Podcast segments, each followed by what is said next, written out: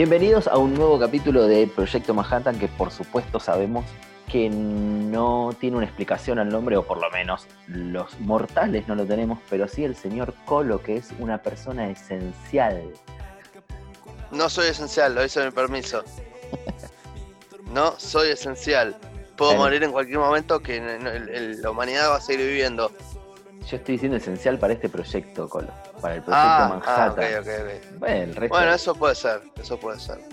sos una persona fundamental para, para nosotros, para nuestra existencia y para todos los oyentes que les gusta escuchar tus filosas y sabias palabras.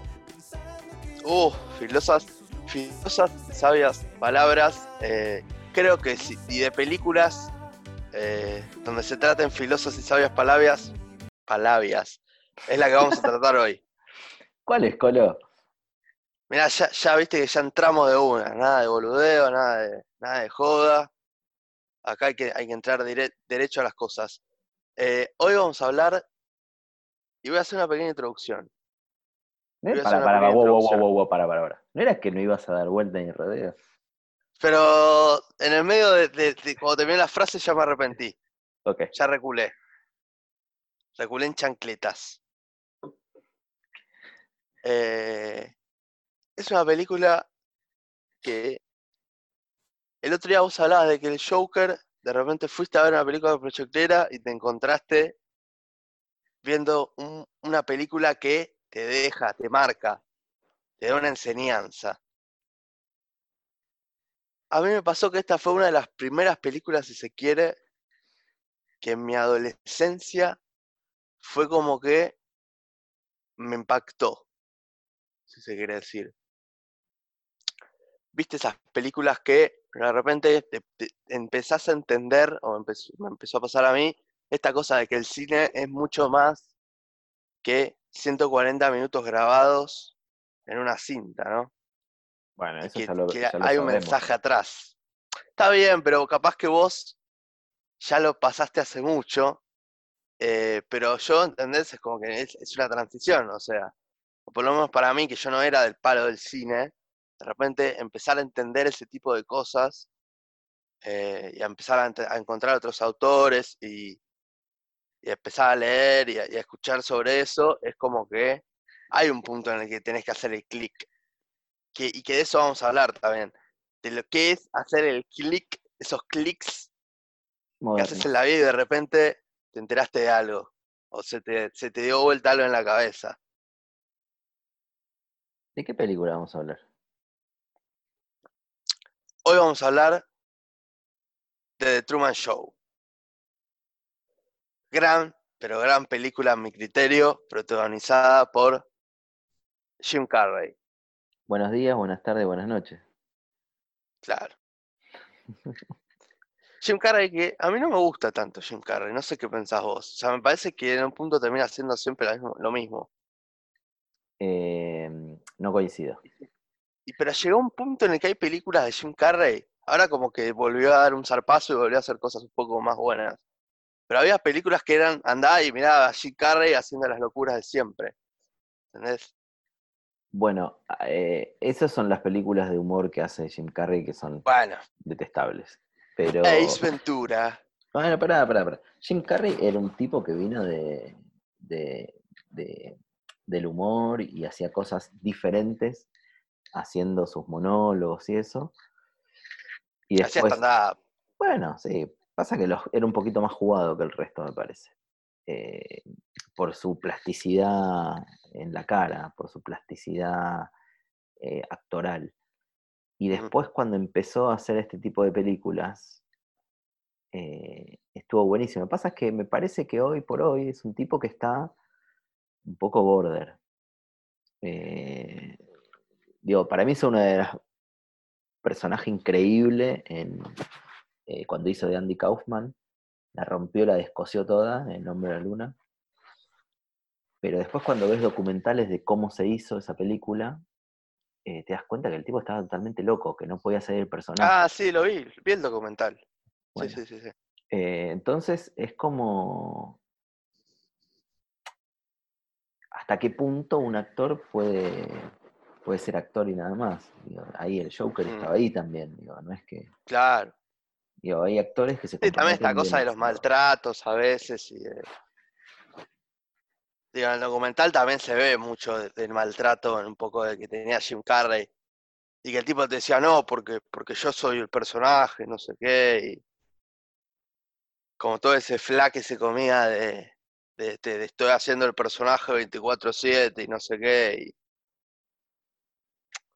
Y, y tiene que ver también un poco como hasta qué punto no es enfermizo ese trabajo tan arduo de, de actor y de ese método. ¿No? No, yo creo que no es enfermizo el largo trabajo. Me parece que hay gente que está enferma.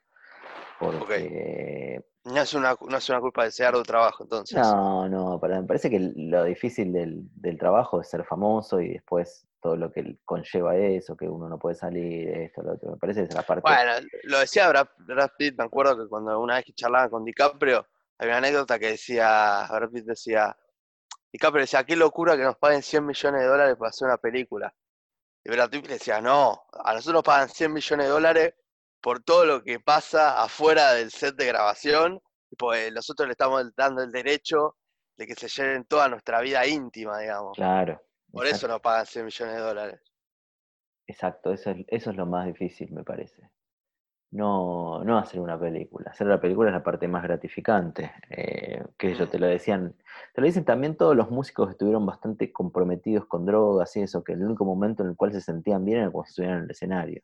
Después su vida, que son gente eso que no puede caminar por la calle y, y que muy exitosos y qué sé yo, la pasaban mal.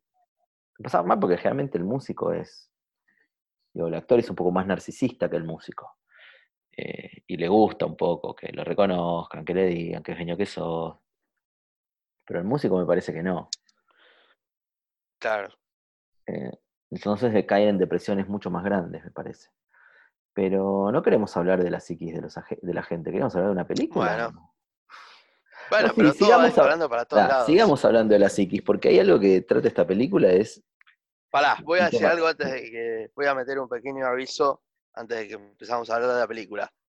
Va a ser, yo creo, ¿eh? o por lo menos de mi parte, eh, va a ser puro spoiler.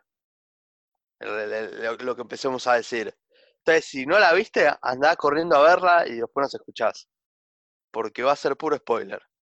Y sí, Así que continúo, por favor. bien. Esperemos a ver que vuelvan de ver la película, son una hora cuarenta y cinco. No sé si lo van a hacer tan continuo, ¿viste? Yo me tomaría unos mates, iría al baño en el medio, por lo Ah, menos. entonces sigamos, entonces sigamos. Eh, hay algo que habla esta película, es eso, sobre el espiar una vida. Y cómo... Es más, es- es- esta película tiene una cierta perversión importante también, del que se le ocurrió, y hablando del narcisismo, digo, se le ocurrió esto es porque quiere ser el centro de todo. Y eso es algo que no está buscado desde el protagonista, sino que está buscado desde el entorno. ¿Se entiende? Más o menos entiendo. Sí, de hecho, si uno ve los personajes, el personaje que a uno le parece como más soberbio, más engreído es la figura del director, ¿no? Que es el que pone a The Truman siendo el centro de todo y el observado. Cuando en realidad, el, generalmente la gente que quiere ser observada todo el tiempo es el que se pone en ese lugar. Esa es la perversión de la película, me parece. Y me parece también eh, que en este mundo en el cual estamos hiper observados, en el mundo que vivimos, que saben a dónde vamos, a dónde venimos, te bajás la aplicación Cuidar y sabes que dónde me muevo, dónde fui, si soy esencial, no soy esencial, digo, estamos viviendo en un momento muy complicado, de- donde uno no, no tiene ningún tipo de, de intimidad. Eh, de esta película surgieron, y para mí es algo que fue como paralelo una idea con otra, todos los Gran Hermanos. Esta película se estrenó en el 98 y el primer Gran Hermano mundial se hizo en el 99. Y el primer Gran Hermano en la Argentina se hizo en el 2001. Gran momento para la Argentina, ¿no? 2001. Hmm, Ah, Ser un gran hermano. Pero, claro. Gran Hermano también, que digo, a ver, eh, por algo se llama Gran Hermano, ¿no? O sea, el Gran Hermano era en los cuentos de Orwell, era el que vigilaba todo y, eh, y eso me sorprende, Gran Hermano, que tenga un nombre proveniente de algo tan culto. Eh, bueno, porque siempre, sí. la- bueno, porque la idea de, de Gran Hermano, que es un poco la idea de Truman Show, es tratar de hacer una investigación sociológica. Pasa que después se volvió un- una pavada después de se show. volvió a ver a 20 pies durmiendo y comiendo arroz con fideo. Claro. Eh, dejó de Este, ser algo, digo, y empezó el, el provecho comercial que, se, que todo tiene. Eh, por eso me parece que... pero, Sí. sí. No, decime, decime. No, llegó. No, decime vos. No, Bueno, no, decime. me gustaba mucho lo, lo- lo que habías dicho eh, y hay una, hay como una cosita que me gusta que es, estamos en un momento donde ya esa intimidad la, la develamos nosotros mismos. O sea, a través de las redes sociales y, y ponerle, no sé, de, de los Zooms, ponerle, ¿no? O sea, vos hoy estás en una clase virtual, ponele y te, te, te filmás con una cámara y, y atrás tuyo y en todo tu, tu contexto o tu contorno eh, está toda tu casa, está toda tu intimidad, ponele. Eso es como muy raro. Como que hoy todo lo que pasa en el mundo pasa a través de una pantalla, pasa en la intimidad de tu casa, en estos momentos. Por ejemplo, el cuadro que yo estoy viendo detrás tuyo, Colo. Lo puedo Sí. describir como para eh, poner en evidencia. No sé si forma intimidad, parte de mi intimidad, Pero es bastante íntimo. pero ponele. Es como, viste que son esas cosas de la casa que ya te olvidaste que están, están desde que naciste y que no. O sea, no, no pensás todos los días que hay un cuadro ahí. Y ahora vas a pensar que hay un cuadro ahí. Es tremendo. Pero hay algo que vos decís que es cierto, que nosotros buscamos eh, perder nuestra intimidad, pero también por otro lado buscamos perder nuestra intimidad para ser parte de un sistema. Mm, No es que, digo, vos querés estar en un sistema donde el Zoom se hace para estudiar, para hacer proyectos como hacemos nosotros, para, no sé, un montón de cosas. El Instagram muchas veces se usa de una manera comercial, el Twitter, Facebook, todo lo que se te ocurra se usa a veces de una manera para mostrar tus emociones, para que un pariente en otro lugar vea lo que te pasa, no sé, un montón de cosas. Y al mismo tiempo es, es estar inmerso en el sistema y al mismo tiempo estás regalándole tu intimidad a alguien, a una empresa, que la va a usar. a Sí, bueno, eso tiene que ver, eso creo que es hasta encima peor, porque eso es como que no lo, no lo estás pensando, tal vez ni siquiera. Vos estás buscando fotos de gatitos en Google y hay alguien del otro lado que está viendo tu intimidad, o sea, eso es tremendo, pero lo venimos hablando hace varios capítulos.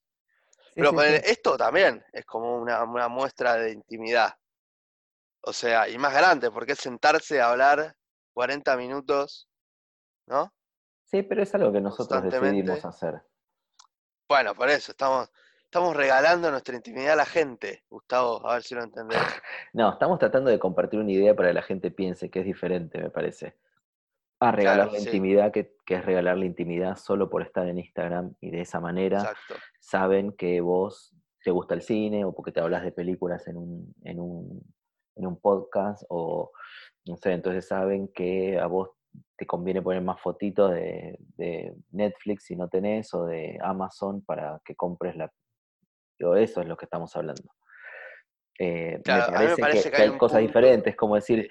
El- la gente que está en, que hace un video en YouTube o en YouTuber o lo que sea, está perdiendo su Claro. No, él, está decidiendo contar algo también. El tema Pero es que vos no- punto no, donde- en el momento en que vos no decidís mostrar algo, igual te lo roban. ¿Entendés? Pues yo no decido que Google se fije a ver eh, si yo busco comprarme una bicicleta o no. Pero ellos lo están registrando. Digo, lo acepto en el momento que acepto las condiciones. Digo, por eso hay un. Cuando vos te bajas el programa dice acepta, acepta, listo, cagaste. Eh, ahí es donde está la gran diferencia, me parece. Claro, pero hay un punto, digo, por ejemplo, el influencer que, eh, que hace todo y muestra lo que sea por... Pero también, de otro lado, está el morbo de la gente de ver cosas. Entonces, el tipo que te muestra todo, hasta cuando va al baño, digo, también está autovendiendo su, su libertad por mil personas que lo vean, un millón de personas que lo vean. Sí, bueno, yo igual ahí discrepo y me parece que un poco trata de esto la película. Em, hay gente que... ¿En qué volviste a la película? que no, por favor, sabía que... Fue mierda. Em, hay gente que decide mostrar su intimidad solo por mostrarla y está bien porque le gusta y está buenísimo. Hay gente que muestra esta cosita pequeña tuya de intimidad, que yo estoy viendo un cuadro atrás tuyo, pero lo estás haciendo para poder contar una idea que querés transmitir, que son cosas diferentes. Ahora, lo que pasa en la película, que es alguien que no estuvo nunca de acuerdo, que lo pusieron ahí, que lo hicieron nacer y lo llevaron a ese lugar para crearle una vida nueva, para mostrar de qué manera se va desarrollando una persona y que lo pueda ver todo el mundo y ser transmitido a todo el mundo. Y la gente comparta, es diferente.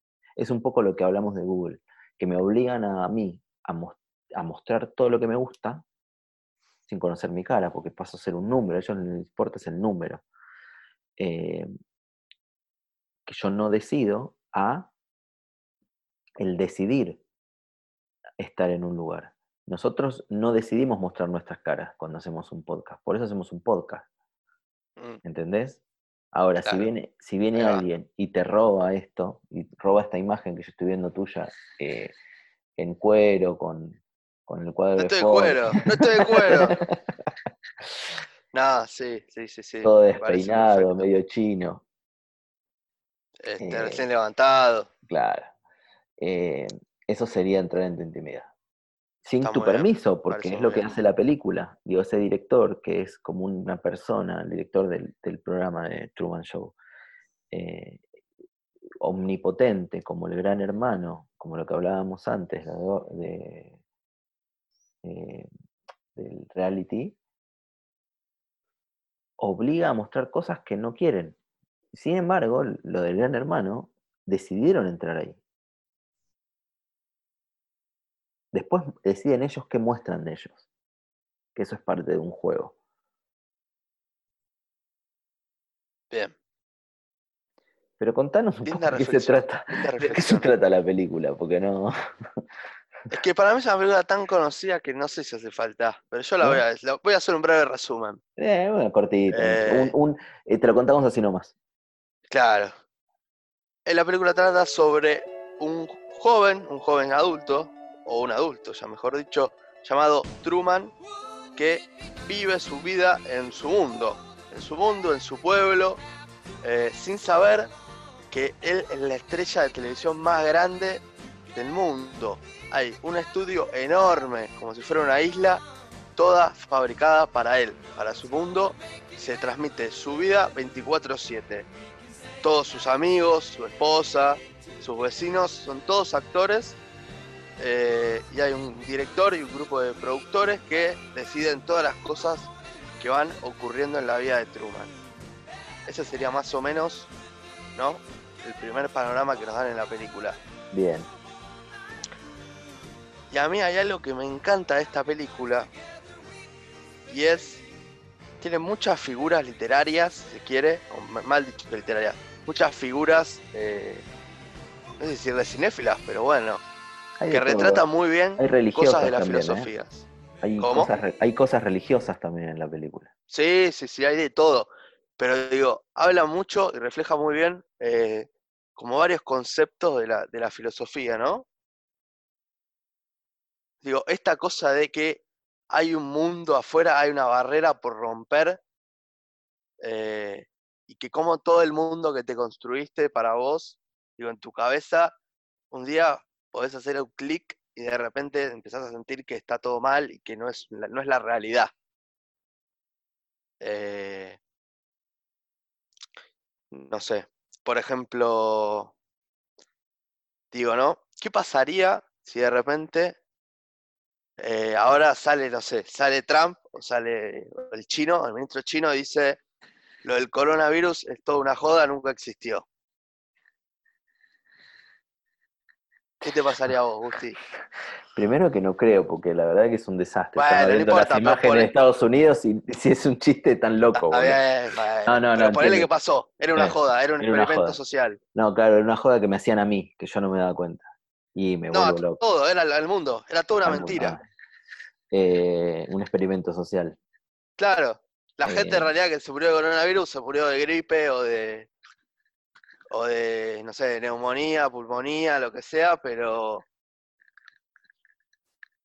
Pero fue como todo un efecto social de, de- de nuestras cabezas, de psicológico y bla, bla, bla. No sé qué, qué manera. ¿Qué te pasaría por el reaccionaría. cuerpo Me daría vos? mucha bronca, boludo. Primero Bueno, me daría mucha bronca. Porque uno, a ver, y eso es algo que muestra la película y no así poner lo que hablábamos de los reality. Acá estás viviendo de verdad. En la vida real estás viviendo las cosas de verdad. Y Tru- de Truman Show, el personaje ¿cómo que sabes hace- que es la realidad? Bueno, por Truman eso, pará, las pará, pará, por pará. su Es lo- realidad. Déjame terminar, déjame terminar el concepto. Bueno, bueno. Me- indignás, me indignás. No, no quiero indignarte, no, no, no, podemos no coincidir. Jim Carrey vive las cosas de verdad, creyendo que esa es la realidad. Claro. Entonces, eh, sería muy frustrante, mucha bronca. Es que, como le digo, hay muchas cosas que ni siquiera llegando a ese extremo, Colo, digo, ponerle mañana, eh, o, o- o los, o los hijos desaparecidos, que de golpe le decían, no, mirá, yo no soy tu papá. O se enteraban que sus papás no eran Claro. sus papás. Es lo mismo. Ahí va. más grave, digo, porque e- era todo horroroso lo que pasó, lo que le pasó en sus vidas. Pero yo creo que en su cabeza, más allá del horror de, de- del- de tener padres desaparecidos y eso, eh, es como que de golpe sentís que toda tu vida fue una fantasía. Es durísimo. El, para mí el primer impacto, por lo menos la- las veces que yo hablé con, con, con hijos desaparecidos y un poco traté de indagar, el primer impacto es eso. Es decir, ah, todo esto es mentira. Te, veo un, un ejemplo jodido y complicado. Puede pasar al revés, digo, que un, no sé, te enteres que sos adoptado, simplemente. Es decir, ¿cómo? Claro. Si todo el mundo que construí, o todo lo que mis ojos creían que era, o mi mente, lo que sea, mis sentidos, percibían como la realidad, de repente no lo es. Claro, ahora ya digo. Y es como ese que- miedo a. Claro, ahora ya por suerte el- la gener- esta generación, los padres le dicen las cosas como son a los hijos. Tipo, nadie se asusta, o por lo menos la mayoría, creemos nosotros, la gente que vive en capital, no sé. eh, o, o lo- lo- los que vivimos en Argentina, o más o menos los que podemos hacerlo, digo, no, no, no quiero generalizar, pero eh, uno intenta decirle a los hijos las cosas como son, de qué manera, no te asusta ni nada si alguien tiene una inclinación sexual diferente a la que uno creería o, o pensaría como familia típica y normal, conformada, digo, todo este tipo de cosas. Eh, pero en otra época no era así, en otra época había gente que no sabía que su, su mamá en realidad era su hermana. Digo, Y y pero no digo, fue hace ponele- mucho, ¿entendés? Está bien, está buenísimo lo que decís, pero digo, para mí hay una cuestión que pasa más por lo personal. Ponele que mañana viene tu hijo y te dice, papá, la verdad que estuve, estuve, no sé, estuve leyendo lo que sea, o estuve pensando y reflexionando, y me di cuenta que es un crimen que andemos por la vida usando zapatillas. Así que yo no voy a usar nunca más una zapatilla y voy a abolir completamente ideológicamente el uso de las zapatillas. Bueno, ok. Y tenés- vos te vas a Entiendo. quedar como diciendo, buenísimo, pero digo, tu hijo, para llegar ahí, a ese clic de decir no hay que usar más zapatillas, eh, estoy usando un ejemplo tonto, ¿no? Por supuesto. eh, pasó por un montón de cosas. Y fue su trayecto personal. Está bien todo lo que vos me decís de, bueno, tiene una educación, tiene un contexto, bla, bla, bla. Pero digo, ese momento me parece que es un momento de inserción plena y que un poco muestra la película también es eh, que para llegar a veces a lugares nuevos es como que, bueno, a veces el contexto, digamos, no ayuda. Y no porque el contexto sea malo o no quiera que vos crezcas o progreses, sino porque el contexto capaz no puede ver eh, lo que vos ves, Mm. no, no puede visibilizar tu realidad.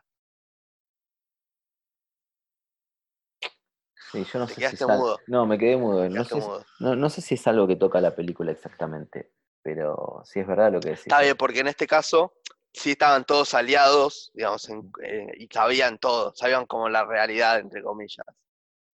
Eran todos actores, digamos. Obvio. Eh, tiene muchas fallas igual la película, Puede ser. para mí. Tiene muchas fallas. Pero como idea está muy buena.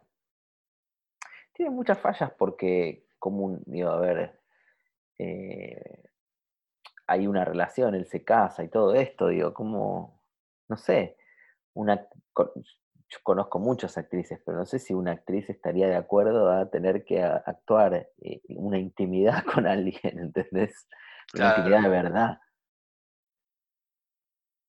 Digo, Sí, entiendo. eh, porque también por otro lado, después, digo, no se va a su casa. Digo, eh, si me hubiesen contado que había una mujer también y que usaban todo eso y los dos eran parte del... Bueno, ahí capaz que te lo creía un poco más. Pero por eso para mí tiene fallas, pero no está mal. Digo, no está mal Bueno, para pero por ejemplo, despertar, perdón, ¿eh? para despertar la reflexión igual, digo, ¿no? El padre, ¿no? El, el que hacía el personaje, el padre de Truman, eh, no tenía un momento donde, donde como que se pelea con el director, empieza a pensar que está todo mal y lo echan del programa. Sí, claro. Claro, bueno, por eso. Bueno, son cosas que después, viste como cuando ves eh, videos en YouTube que de golpe dice acá falló la Matrix. Bueno, Claro. cuando él empieza a recapa- recapacitar todos los momentos que falló la Matrix, son buenísimos. Hablando de actores, ¿sabías que em, hay un... Este debe ser uno de los pocos casos en el cual yo creo que si me hubiesen elegido el nombre 2 que se barajó, me hubiese quedado contento igual. Que para Truman me decís. Sí, no, no, para El Padrino. ¿De qué estamos hablando, querido? Perdón, perdón. Voy a hacer una pequeñísima, eh, intro, un pequeñísimo comentario. Sí. El personaje se llama Truman. Y hay un expresidente de Estados Unidos que se llama Truman. Sí. No investigué si tiene algo que ver, pero es un tantito de color. Harry Bien. Truman era el presidente. Y después está Truman Capote también. Bien, adelante, Gustavo, sigue Bien. usted. Y el- la opción Hágase dos cargo. Era Robin Williams. No el cantante, sino el actor. No, no, no, no, de ninguna manera. Sí. No, no tiene comparación sí, con el trabajo que hizo Jim Carrey. Bueno, lo hubiese hecho bien. Puede ser, pero para mí es, es excelente el trabajo que hizo Jim Carrey en esta película. Es por lo único porque lo voy a defender durante toda su vida, por esta película, para mí. Para mí. Eh, hay una escena que a mí me encanta, que es la escena, y me encanta él, y me encanta haga Jim Carrey, que es la escena donde, ¿viste que está, está arriba del auto? Sí. Y ella empieza como a maquinarse que la Matrix no, no estaría funcionando, Mm, y empieza como a dar vueltas. mm. eh, me voy de la ciudad y, y pega un, un vueltazo por la, por la, ¿cómo se llama? Esa cosa, la, sale ruleta, rotonda. Dice, y, y se vuelve loco y le dice, mirá, le dice a la novia, cada vez que nosotros agarramos para esta dirección y nos queremos ir de la ciudad, toda la calle se llena de autos, le dice. Sí. Y de repente sigue girando, dice, bueno, volvamos a casa. De vuelta, agarra de vuelta y se quiere ir. Dice, ¿ves? Mirá, es mágico, le dice. Cada vez que queremos agarrar esta ruta, se llena todo de autos que no nos impiden el paso. Y esa escena a mí me encanta porque es, es como ese clic en el que te empezás a dar cuenta que el personaje ya empieza, ¿no?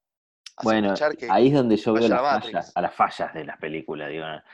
Una ¿Por qué? persona. Y porque una persona de su edad ya llegó ahí con un poco de intención de moverse, no estar, digo, sus vacaciones, pasar sus Ujú. vacaciones en su casa. Digo, ¿dónde pasa sus vacaciones? Digo, Claro. ahí es donde eh, falla. Yo entiendo que es un recorte de la realidad, yo entiendo que es algo que, que obviamente es para pensar. Y yo creo que todo esto lo deben haber pensado los guionistas, imagino, los productores, y han dicho, bueno, no importa.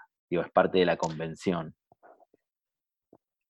Pero, Bueno, pero fíjate que, que ah, muestran como unas fotos de que había estado en el monte, en el monte Rushmore, creo que se llama. que son las cuatro cabezas. Sí, pero ¿cómo llegó hasta Bueno, ahí? como que hace un poco Bueno, eso. ¿Cómo llegó hasta ahí? Bueno, sé yo, decían que se tomaba un barco y llegaba, qué sé yo. Lo durmieron, claro. Bueno, ven. Claro, ah, bueno. Por eso digo, son convenciones que uno cree, pero a mí no me terminan de cerrar, ¿entendés? De la Sí, bueno, no está bueno cuando uno tiene que hacer el trabajo de guionista, ¿no? De la película. Claro. eso coincido. Es eso que coincido. cuando te muestran algo tan redondo, te da y te hace y una película que te hace pensar, necesitas pensar y todas estas cosas te exceden.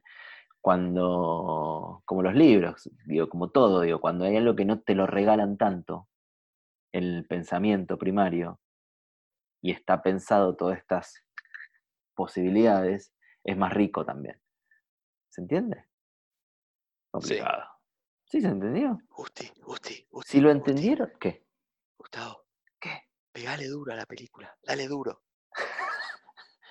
¿Estás seguro? Sí, Gusti, te, te entiendo, tenés razón. Tenés razón en todo lo que me decís.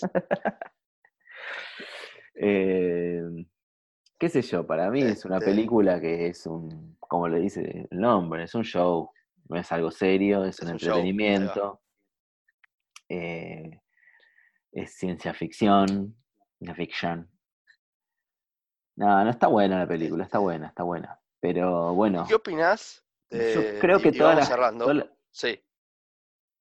Decime, todos los que to- todos los que lo mataron a la película entiendo por qué la mataron y todos los que la fanatizan se fanatizaron con la película entiendo por qué se fanatizaron Eh, yo la verdad que no es O una sea, lo que querés película hacer es. No, no, ver con- terminar- quiero quedar bien con todo el mundo. no quiero terminar, quiero terminar mi idea quiero terminar mi idea que es que es una película que yo no hubiese elegido nunca para hablar pero eh, como es tu cumpleaños y es tu- una de tus películas preferidas Fue. Para el momento que esté subido esto, ya fue mi cumpleaños. Seguro, ya fue, pero bueno.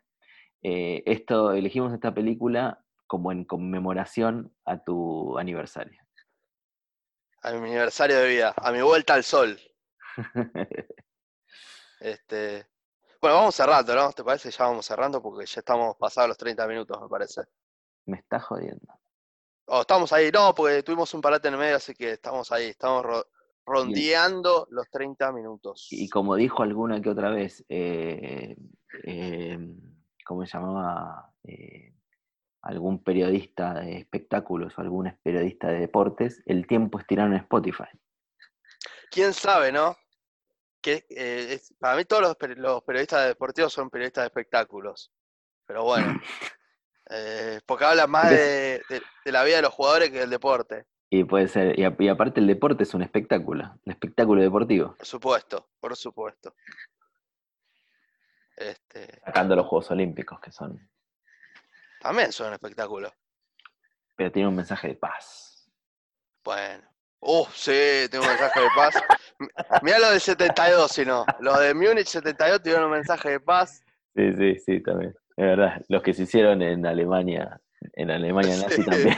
Un mensaje de paz. Sí. Buenísimo. Los mundiales de fútbol también. Preguntale a Mussolini si no. El Sí, mensaje de bueno, paz acá nomás, el lleno. O el 78. 78. El 78. mensaje de paz. Eh, bueno, era, por eso quería terminar con, con esto que me pareció extraordinario. Este, bueno. Bueno, eh, se nos va yendo, se nos escurre como arena entre las manos. eh, este, este, este episodio, este capítulo. Ya no sé ni cómo llamarlo, ¿viste? No sé si es programa, si es episodio, si es capítulo. eh, no, no lo sé, si es podcast, no sé cómo decirlo. A mí me gusta episodio. es episodio, ¿no? Eh, Muy Star Wars. sí. Sí, sí, sí, episodio está bien. Este, en- en- Viste que en, en Spotify dice E de episodio y en YouTube le puse capítulo. Mm, sos un Así veleta. mm, sí, sí. Pero bueno, para mí queda bien capítulo. Sos como un Eh, político, que a los que les conviene le dice una cosa y a los que les conviene le dice otra. Depende a, a- Claro. a la convención que vaya. Señor presidente, hice campaña por el otro candidato, pero voté por usted. ¿Cuántos hay, cuántos hay de eso, no? Uh. ¿Cuántos hay? Vamos a empezar a nombrar, sobre todo en la Argentina. Eh, pero no, yo soy una persona con convicciones fuertes. Yo soy una persona con convicciones fuertes. Y como soy una persona con convicciones fuertes, siempre le voy a decir a la gente que nos escucha que si quiere hacernos un, si nos quiere ayudar de alguna manera, no piense en el dinero, no piense en las cosas materiales, simplemente se lo recomiende a dos o tres personas, si le gustó, si le gusta, si nos sigue, si apoya lo que estamos haciendo, puedes recomendárselo a dos o tres personas. O a cuatro. Este, o a cuatro, o a cinco, o a siete. el número que a usted le guste. Para nosotros todo es bienvenido. Eh, quiero agradecerle también a las dos personas que le dieron no me gusta en un video de YouTube. No me quería olvidar de ellas. Hay dos personas que le dieron no me gusta un video de YouTube. Bien, me gusta que la gente no esté de acuerdo con nosotros. Sí, yo también. Este, la gente se sienta timada. Así que nada, nos escuchan, somos Proyecto Manhattan todos los lunes a las 00, un nuevo capítulo. También nos pueden escuchar en el proyecto solista de Gustavo, que se llama El Método, una serie de entrevistas donde hurgamos en la creatividad de la gente, que a partir de esta semana se va a empezar a subir todos los viernes a las 20 horas. Ya hay dos capítulos subidos. Este, y va el tercero, y va el tercero, y va el tercero. va el tercero, va el tercero, va el tercero. Ahí va el no me gusta de esta semana. Ahí va. Somos Gustavo Chantada, él es mejor Gustavo Chantada, yo soy quien les habla, soy el Colo Pucó. Nos pueden buscar en nuestras redes sociales. Y me parece que ya habiendo vendido todo, es hasta la semana que viene.